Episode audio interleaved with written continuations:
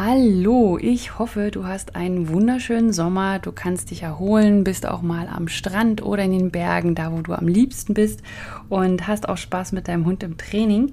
Und im Sinne der Erholung werden mein Team und ich uns ein paar Wochen frei nehmen von dem Podcast, aber keine Bange, es wird weiterhin Episoden geben und zwar werde ich dir meine Best-of präsentieren, also die Episoden, die einfach am meisten gehört wurden, zu denen ich am meisten Rückmeldungen bekommen habe und ja, die auch einfach nicht in Vergessenheit geraten sollen. Und deswegen viel, viel Spaß bei diesen Episoden. Wir sind bald wieder mit neuen Episoden da und ja, genießt den Sommer. Bis dahin, tschüss.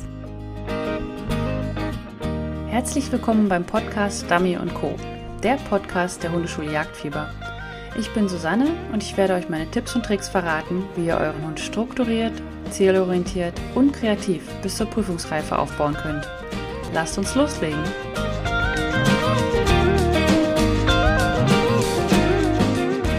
Herzlich willkommen beim Podcast Dummy Co. Ich bin Susanne von der Hundeschule Jagdfieber und in dieser Episode geht es darum, wie du ein souveräner Hundeführer werden kannst.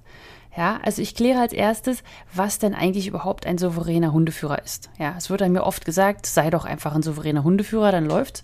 Aber was das genau bedeutet und was das ist und was man da so machen soll, das ist eigentlich die große Frage. Und dann gebe ich dir drei Verhaltensregeln an die Hand, damit du ein souveräner Hundeführer werden kannst. Also drei ganz einfache Regeln. Und wenn du dich an diese hältst, dann, ja, dann wird's sozusagen. Und als letztes werde ich dir dann noch ein paar Beispiele dazu geben, wie du dich in bestimmten Situationen im Dummy-Training verhalten kannst um diese drei Regeln sozusagen einzuhalten. Ja, einfach nur so als Beispiel, damit du weißt, ja, von was ich spreche. So, dann lass uns mal loslegen. Ich war mal auf einem Dummy-Seminar. ich habe sehr, sehr viele Dummy-Seminare besucht und vor allem habe ich die auch besucht ohne meine Hunde, ja, weil ich einfach sehr viel lernen wollte und dadurch konnte ich immer nah am Trainer sein und konnte mir die ganzen Teams einzeln angucken und war auch sozusagen nicht durch meine Hunde abgelenkt. Aber auf diesem Seminar war ich mit meinem Hund und zwar war ich da mit Mika. Ich wollte von einem, ja, von einem Ereignis auf diesem Dummy-Seminar berichten und zwar war es so, dass äh, es dort eine Frau gab, die hatte einen Hund und einen Retriever, ich sage jetzt nicht was für einen, und der gehorchte einfach nicht wirklich, ja. Also vor allem gehorchte der nicht auf die Signale. Er war an sich wirklich gut. Ja, also der Hund hat super gut mitgearbeitet. Man hat einfach gemerkt, der brennt für diese Arbeit und für dieses Dummy-Training und so weiter aber er war halt irgendwie außer Kontrolle. Ja, also er hat auf keinen Sitzpfiff gehört und wenn er denn dann gehört hat, dann hat sie links gesagt und er ist weggegangen oder hat irgendwas gemacht. Er hat einfach nicht gehorcht.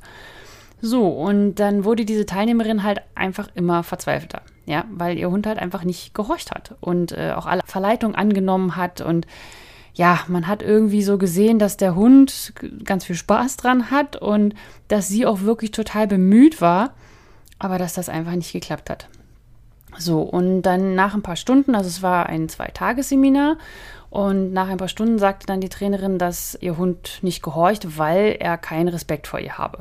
Ja, und weil sie halt einfach kein souveräner Hundeführer sei.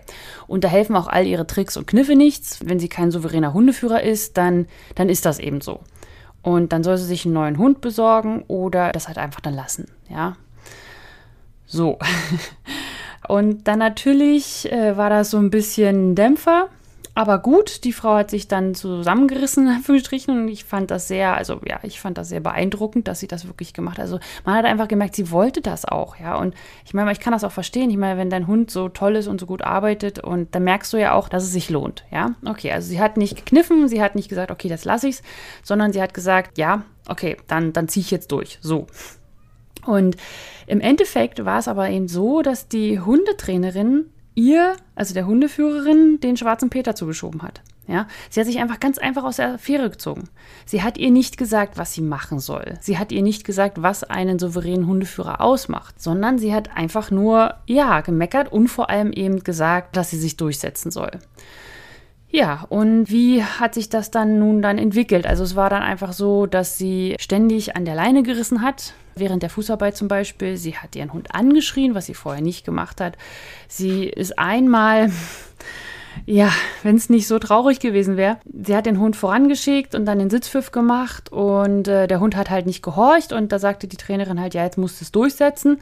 Und dann ist sie über diese Wiese gerannt, schreiend, also hat ihren Hund angepöbelt und dabei fielen ihr hinten aus der Weste die ganzen Dummies raus und war ein ziemliches Durcheinander. Und dann hat sie ihren Hund genommen und hat ihn am Ohr gezogen und wieder an die Position gesetzt, in der er sitzen sollte und hat dann zu ihrem Hund sehr aggressiv Sitz gesagt und ja, also sie, sie verausgabte sich einfach. Also man hat auch gemerkt, dass sie das an sich nicht wollte, ja, sondern dass das mehr so, ich muss das jetzt, so.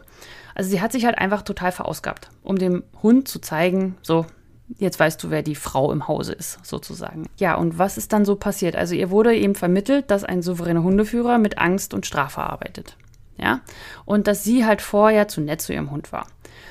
Und genau das fand ich eigentlich am schlimmsten, weil die Trainerin hat sozusagen das befürwortet. Sie hat gesagt, ja, das machst du gut, du musst das nur ein paar Wochen durchhalten und dann weiß er, wo der Hase läuft und dann wird das, ja. Und dann machte sich auch diese Stimmung so breit, ja aller, äh, ach, wir sind halt immer zu nett zu unseren Hunden und wir müssen uns nun mal richtig durchsetzen und so weiter und so fort.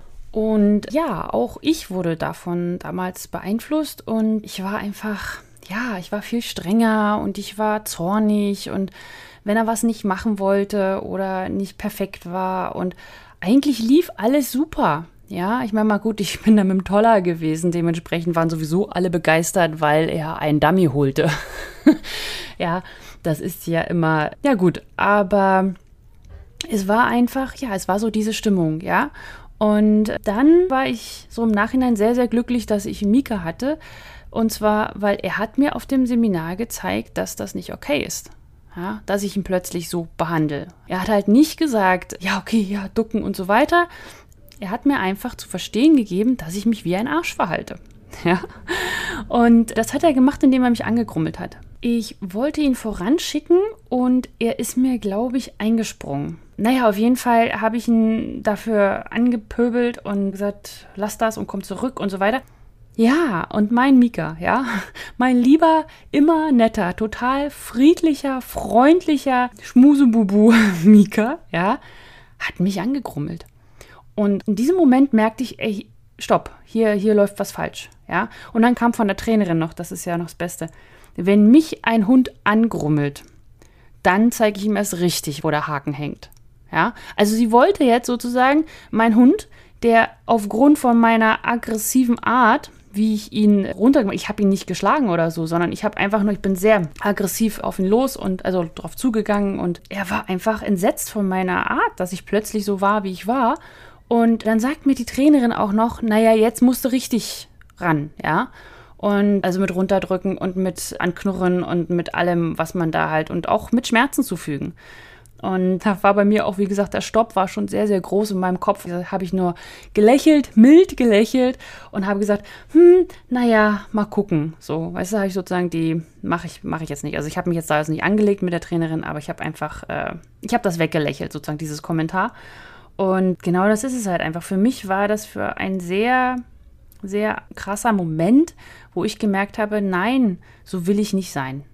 Ja, und ich glaube auch nicht, dass so ein souveräner Chef ist, weil genau diese Spirale kommt dann ja, ja? Also dein Hund sagt dir, nein, so kannst du mich nicht behandeln, in Anführungsstrichen. Ja, ich meine, vielleicht klingt das jetzt für manche von euch auch wie Mujebubu, also so, Hunde müssen gehorchen und das muss schon passen und sie, sie arbeiten für, für den Hundeführer und nicht für sich und für Kekse und so weiter. Aber vielleicht glaubst du das ja auch so, wie ich es glaube, dass Hunde ein Recht haben zu sagen, nein, das möchte ich jetzt nicht. Und das war halt einfach Mikas, äh, Mikas rote Linie, die ich da übertreten habe. Und ja, für mich war dann einfach die Konsequenz, dass ich sage, okay, das müssen wir jetzt anders machen. Das, ich nehme jetzt hier dieses raus, so will ich nicht mit ihm arbeiten, so will er nicht mit mir arbeiten und so bin ich auch gar nicht und ich versuche mich jetzt von dieser Stimmung hier abzukoppeln. Und so endete dieses Seminar für mich mit einem riesigen Aha-Effekt. Ich hatte nämlich vorher nie Probleme beim Durchsetzen meiner Wünsche, ja. Also vielleicht ist Mika auch einfach nur nett gewesen und ein netter Hund und so weiter. Aber Baiko, also mein erster Hund, der, der nutzte jede noch so kleine Lücke aus. Ja, wenn ich abwehr, nach dem Motto, immer wenn mir Leute gesagt haben, ja, und wenn ich krank bin und, und erkältet und dann spazieren gehe, dann bleiben die Hunde immer ganz nah bei mir. Ich immer so, ja, meiner nicht. Der hat gerochen, oh, sie ist krank, jetzt kann ich abhauen, jetzt kann ich weit weg sein, jetzt kann ich den ganzen Mist machen, den ich sonst nicht mache, weil ich weiß, dass ich das nicht darf, ja. Also er war sehr, sehr, er war ein toller Hund, also wirklich so, er ist auch verklärt, sage ich mal, jetzt äh, fünf Jahre ist es, glaube ich, schon her, dass er gestorben ist. Und nee, aber er war ein toller Hund und hatte mir aber sehr viel beigebracht und vor allem eben auch dass ich eigentlich wusste, dass ich schon ein souveräner Hundeführer bin. So, und es gab halt nie Probleme in Bezug auf die Frage, also wer, wer der hier der Boss ist. Ja, also das war immer total klar, egal was er da auch gemacht hat. Das heißt, ich hatte mich ja vorher schon richtig verhalten und warum war jetzt auf diesem Seminar das mit mir passiert? Und das war einfach, weil ich in dieser Stimmung war und weil es von, von weil, weil, weil ich mir nie darüber Gedanken gemacht habe, wie verhalte ich mich denn, damit ich so bin, wie ich bin? Ja, also dass ich ein souveräner Hundeführer bin. Und jetzt dachte ich so, vielleicht gibt es ja auch den einen oder anderen unter euch, der genau die gleichen Probleme hat oder genau sich das gleiche fragt.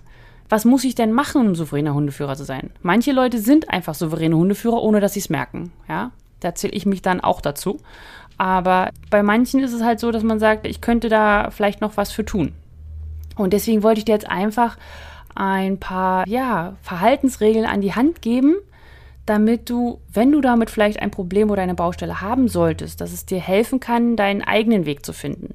Ja, also ich sage dir jetzt nicht, du musst die linke Hand rechts dreimal umdrehen oder so, ja.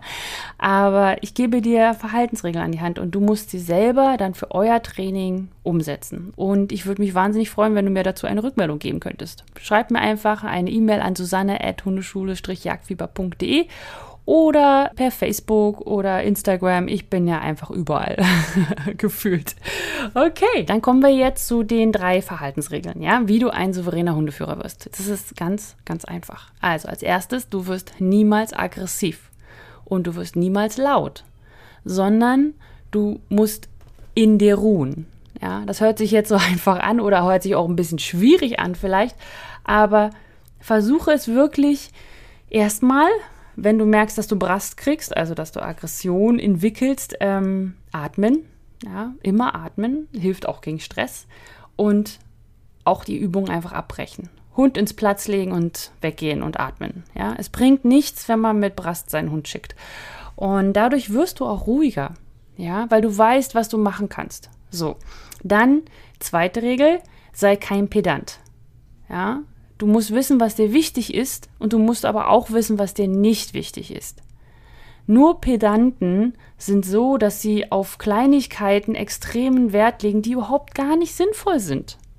Ja? Man, man muss das große Ganze sehen. Und ja, das muss auch alles laufen und das muss auch alles einem bestimmten Ablauf und bestimmten Regeln folgen, aber du darfst halt nicht auf so Kleinigkeiten rumhacken, die dir eigentlich gar nicht wichtig sind. Ja? Sondern such dir deine wichtigen Sachen raus und darauf fokussierst du dich. So, und dann darfst du niemals schnell sein. Ja, alle sagen ja, man muss ganz schnell sein. Nein, wenn du schnell bist, wirst du hektisch. Sondern du solltest dich groß machen, du solltest fokussiert sein, du solltest kraftvoll sein. Ja? Und wie du das alles in der Praxis umsetzen kannst, dazu komme ich jetzt. Okay, also erste Regel, niemals aggressiv sein, niemals laut sein, sondern in sich ruhend. Ja? Also stell dir mal folgende Situation vor. Du setzt deinen Hund ab, um ihn dann back zu schicken auf den Dummy. Ja, so. Dann entfernst du dich und dein Hund steht auf und läuft hinter dir her. Also das Sitz klappt nicht, ja. Und das passiert immer, immer wieder. Oder dir sagt dann jemand, dein Hund bewegt sich oder der Po wackelt oder irgendwie so. Er kann nicht sitzen bleiben, dein Hund, ja. Was du dann nicht machen solltest, ist, setz ihn nicht zehnmal hin und verhalte dich identisch. Ja, wenn dein Hund es ein oder zweimal falsch macht, dann wird das beim dritten, vierten Mal nicht besser machen. Und setz ihn auch nicht grob zur Position zurück. Ja, zum Beispiel mit Ohren ziehen und dann da hinsetzen und noch Sitz schreien oder so ein Blödsinn, ja. Sondern was du machen solltest, ist, wenn er nicht von alleine folgt. Also sagen wir mal, der Hund kommt dir hinterher und dann gehst du wieder zurück und du sagst einfach nur, komm, komm mit. Und dein Hund sagt, nö, kein Bock. Dann leinst du ihn einfach an. Ja, und wenn du ihn nicht eingefangen bekommst, dann solltest du die Übung sowieso erstmal abbrechen, weil dein Hund ja außer Kontrolle ist und dir nicht zuhört. Und ansonsten einfach anleihen, Moxon drum, wenn du die Fußarbeit schon gut kannst und ansonsten einfach ans Geschirr leihen oder ans Halsband und so weiter. Und dann einfach zum Punkt zurückbringen. Dann dort an dem Punkt Sitz sagen und eine Sichthilfe geben. Und dann läufst du rückwärts. Ja, die gesamte Zeit. Du hast dann deinen Hund im Fokus. Das ist wichtig.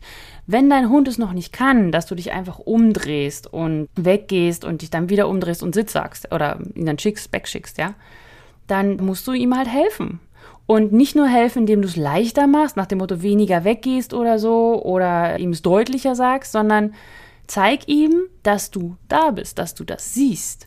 Ja, dass du ihm ganz klar sagst, ja, du musst das jetzt hier machen, ja, wir ziehen das jetzt hier durch aber du bleibst ruhig dabei. Und dadurch wirst du merken, dass dein Hund auch ruhig wird. Normalerweise hast du sonst nämlich immer diese Schleife, ja. Also dein Hund ist unruhig, deswegen macht er einen Fehler. Dann wirst du unruhig, dadurch wird dein Hund unruhig und dann wirst du wieder unruhig und dann geht das hin und her und irgendwann schreit ihr euch nur noch an. genau. So, das war jetzt mein Beispiel für niemals aggressiv, niemals laut sein. Dann meine Regel für sei kein Pedant. Du musst wissen, was dir wichtig ist und was dir nicht wichtig ist. Das ist wichtig. Dreimal wichtig gesagt in einem Satz. Das ist ja auch schön. Okay, so, also wiederum stell dir folgende Situation vor. Du trainierst mit deinem Hund die Fußarbeit, ja, und du möchtest, dass dein Hund sehr eng an deinem Bein bleibt. Ja, du hast eine ganz spezifische Position im Kopf. Also die Schulter deines Hundes zum Beispiel berührt dein Bein beim Laufen. So, das könnte ja die Position sein. Oder dass, ich habe auch schon mal gehört, dass jemand wollte, dass die Wange des Hundes immer am Bein klebt. Ja, ist jetzt vielleicht für die Dummyarbeit nicht sehr sinnvoll, aber irgendwie so. Ja, du hast also eine spezifische Position im Kopf, wie du das gerne haben möchtest.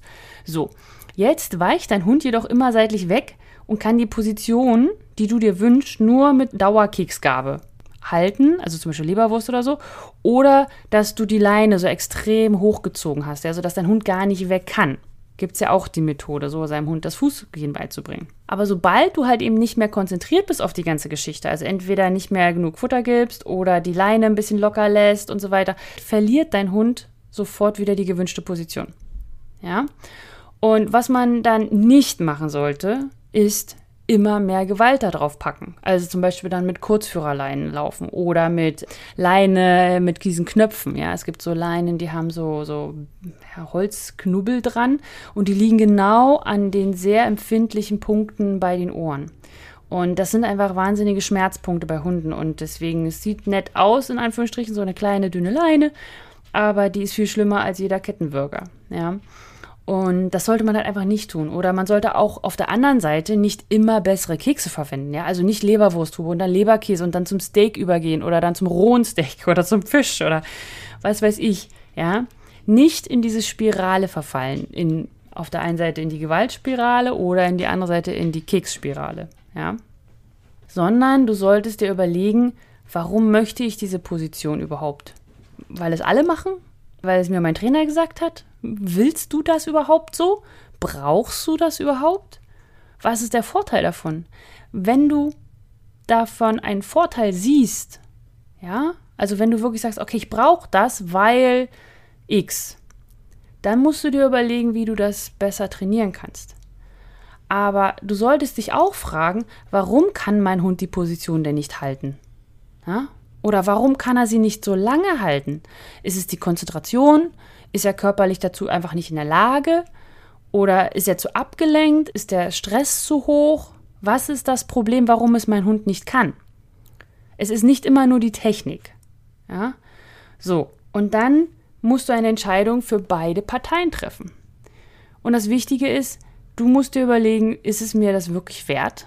Ist es mir wirklich wert, das entweder in die Gewalt oder in die Keksschiene zu gehen? Damit mein Hund diese Position hält, die er partout nicht halten möchte und die auch gar nicht not tut im Dummy-Training. Das musst du dir überlegen. Und wenn du dir das überlegt hast, ja, dann kannst du sagen, okay, ist das jetzt pedantisch, dass ich darauf Wert lege, dass er unbedingt immer mein Bein berührt mit der Schulter?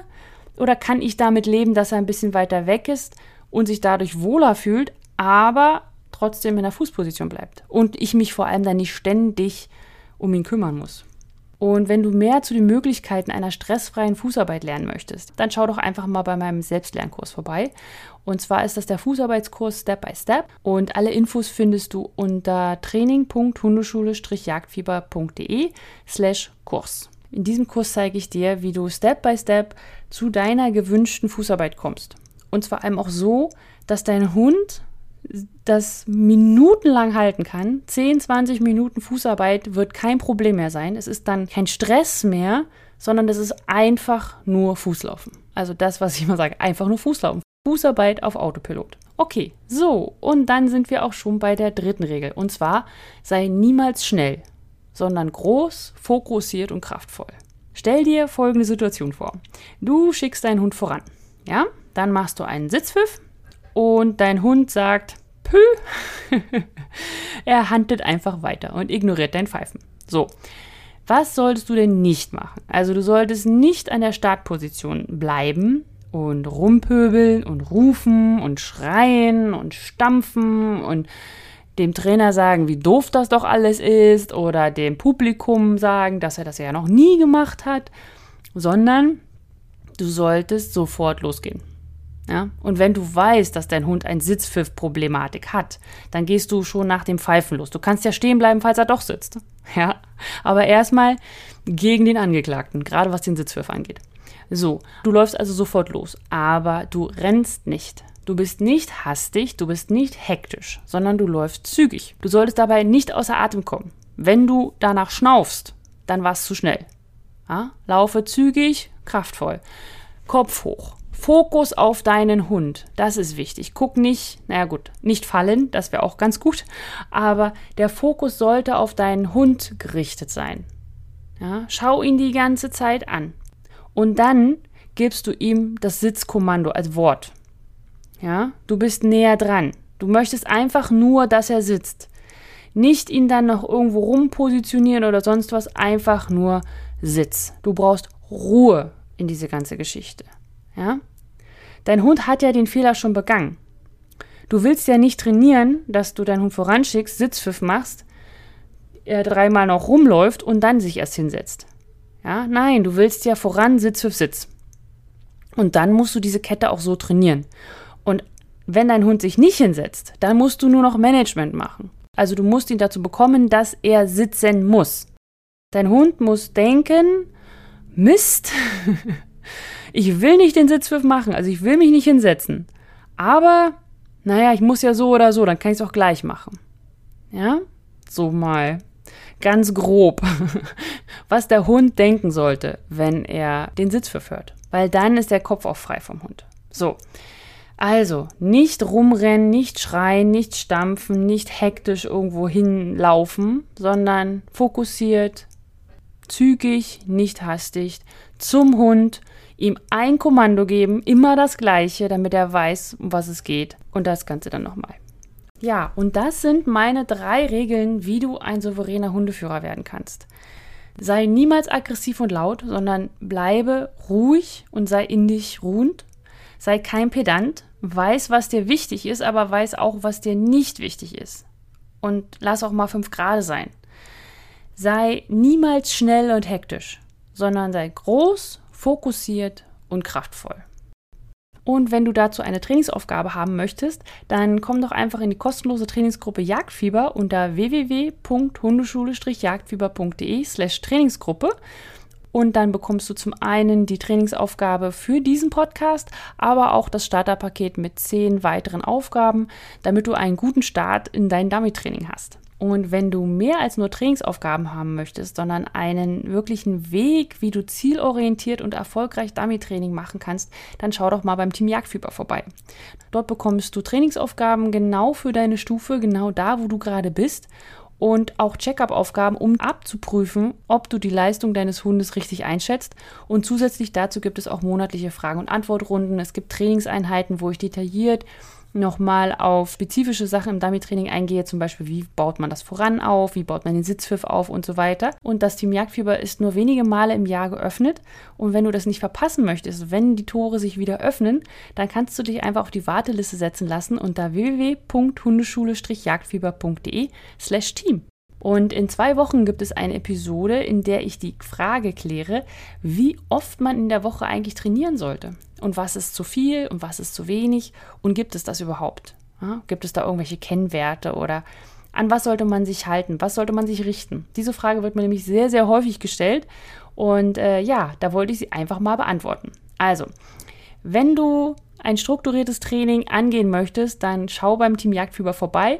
Wir sind eine sehr lustige Gruppe. Es macht wahnsinnig viel Spaß. Ich freue mich jeden Donnerstag, dass ich neuen Input liefern darf.